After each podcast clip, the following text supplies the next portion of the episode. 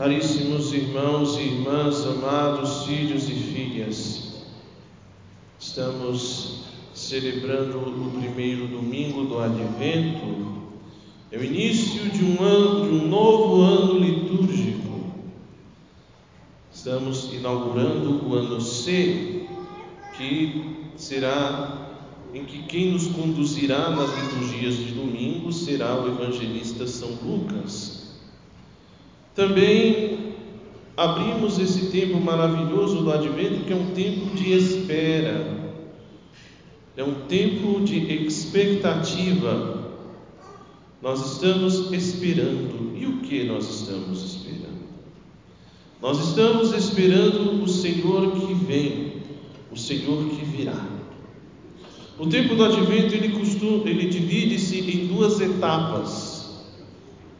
A primeira parte, vai do, primeiro domingo do advento até o dia 16 do mês de dezembro, é chamado o advento escatológico.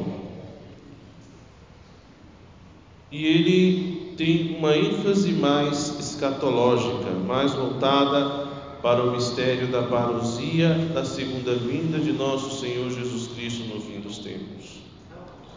A segunda etapa do tempo da, da, do advento se dá entre os dias 17 e 24 de dezembro. E esse é o chamado advento natalício, em que se dá uma ênfase maior justamente ao nascimento de nosso Senhor Jesus Cristo e aqueles acontecimentos que precederam esse evento, esse fato do nascimento do Cristo segundo a carne em Belém da Judéia. E nós acompanharemos os evangelhos da infância, a anunciação do anjo a Zacarias, o nascimento de São João Batista, o anúncio da Virgem Maria, o anúncio do anjo à Virgem Maria, a visitação de Maria a Isabel, esses eventos que antecedem o nascimento de nosso Senhor Jesus Cristo serão objeto da reflexão entre os dias 17 e 24. E como eu dizia, a ênfase dessa primeira etapa está justamente na segunda vinda de nosso Senhor Jesus Cristo. De fato, o tempo do advento consiste nisso: preparar o nosso coração para celebrar a primeira vinda do Senhor, como faremos no Natal, mas já com o nosso olhar voltado para a sua segunda vinda, no fim dos tempos. Essa segunda vinda de nosso Senhor Jesus ele já nos anuncia neste Evangelho de que o Filho do Homem virá numa nuvem com grande poder e glória. E nós, desde que nosso Senhor Jesus Cristo subiu ao céu, a ascensão, que nós estamos à espera do seu retorno. E é preciso ter diante dos nossos olhos algumas coisas muito importantes. Primeiro, que a vinda do Senhor ela é certa. Não há dúvidas, ele vai vir. E além do fato de ele vir, todos nós passaremos pelo julgamento. Todos seremos julgados por Deus.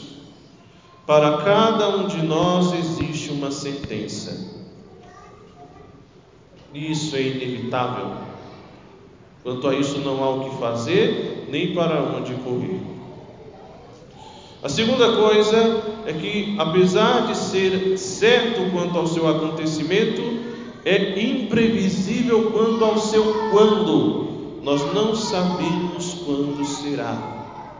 E justamente por não saber quando será, é absolutamente necessário e urgente que os cristãos estejam em constante vigilância, esperando e preparando-se para essa segunda vinda. É necessário, é preciso. Por quê? Porque quando o Senhor vier, as trombetas do céu soarem, os mortos se levantarem dos seus túmulos e formos todos reunidos na presença do grande juiz, se findará o tempo da misericórdia e se iniciará o tempo da justiça. E todos nós seremos julgados conforme as nossas obras. Para os justos, a salvação eterna para aqueles que viveram na justiça, retidão, integridade, fidelidade, honestidade, pureza, lealdade, simplicidade, humildade. Aqueles, porém, que vivem no pecado, nos vícios, na devassidão, na depravação, na mentira, na falsidade, na maldade, crueldade, violência, a isso está reservada uma sentença de condenação. Portanto, é algo muito sério. Diante da certeza desse juízo, nós precisamos estar preparados.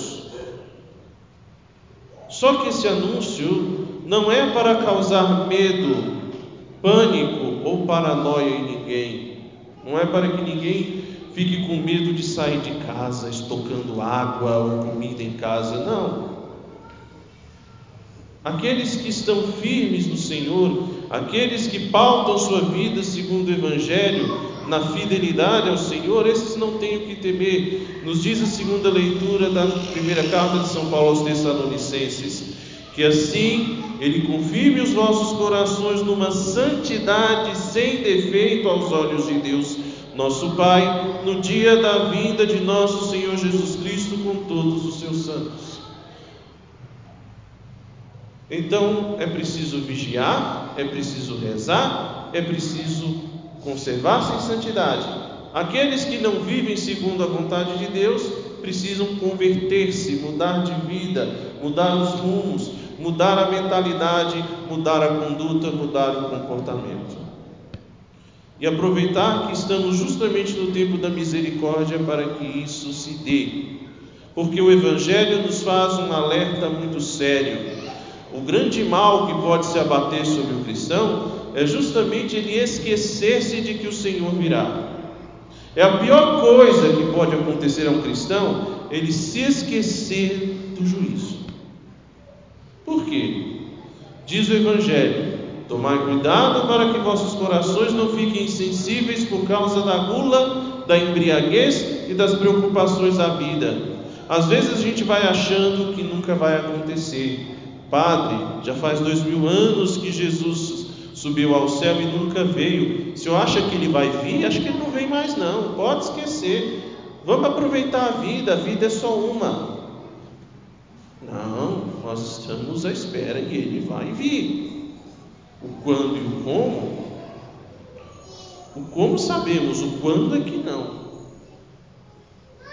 Às vezes nós vamos, tem gente que simplesmente esquece, mas tem gente que faz questão de esquecer, prefere não pensar nesse assunto. Preferem vivendo a vida, aproveitando a vida, tirando da vida todo o prazer possível, achando que vai dar tempo, achando que terá um momento em que conseguirá se reconciliar, pedir perdão, se arrepender, mudar de conduta, mas quer agora ainda aproveitar. Não sabemos se vai dar tempo, porque pode acontecer duas coisas: ou o Senhor vem ou a gente vai. E as duas coisas são imprevisíveis. Você não sabe o dia da sua morte e ao mesmo tempo não sabe o dia do juízo. Por isso é preciso manter acesa com a chama do amor de Deus e do amor a Deus a lamparina da fidelidade, da vigilância. Não descuidar. O sentido dessa vida é justamente esse: é preparar-se para o juízo. É muito importante para que nós não, não aconteça que nós descuidados, desleixados, despreparados, sejamos surpreendidos pelo Senhor. E pode acontecer que nós sejamos pegos sem estar em estado de graça, vivendo no pecado, vivendo na infidelidade ao Senhor, achando que vai dar tempo de mudar e talvez não haja tempo. O Evangelho nos fala de sinais precursores, ou seja, o Senhor não vai nos deixar, não vai nos deixar no escuro. Ele nos dá sinais e esses sinais estão já se cumprindo. Haverá sinais no sol, na lua e nas estrelas. Vamos lá. Não sei se vocês têm acompanhado os noticiários. Os cientistas têm monitorado as atividades solares. O Sol está entrando em uma alta carga de atividade solar. Tempestades solares, aurora boreal no hemisfério norte tem sido muito frequente, até havendo aurora em lugares onde não costumava haver. Vira e mexe sai uma reportagem de que alguns asteroides passam raspando a Terra. Tá. Na Terra as nações ficarão angustiadas com o pavor do barulho do mar e das ondas.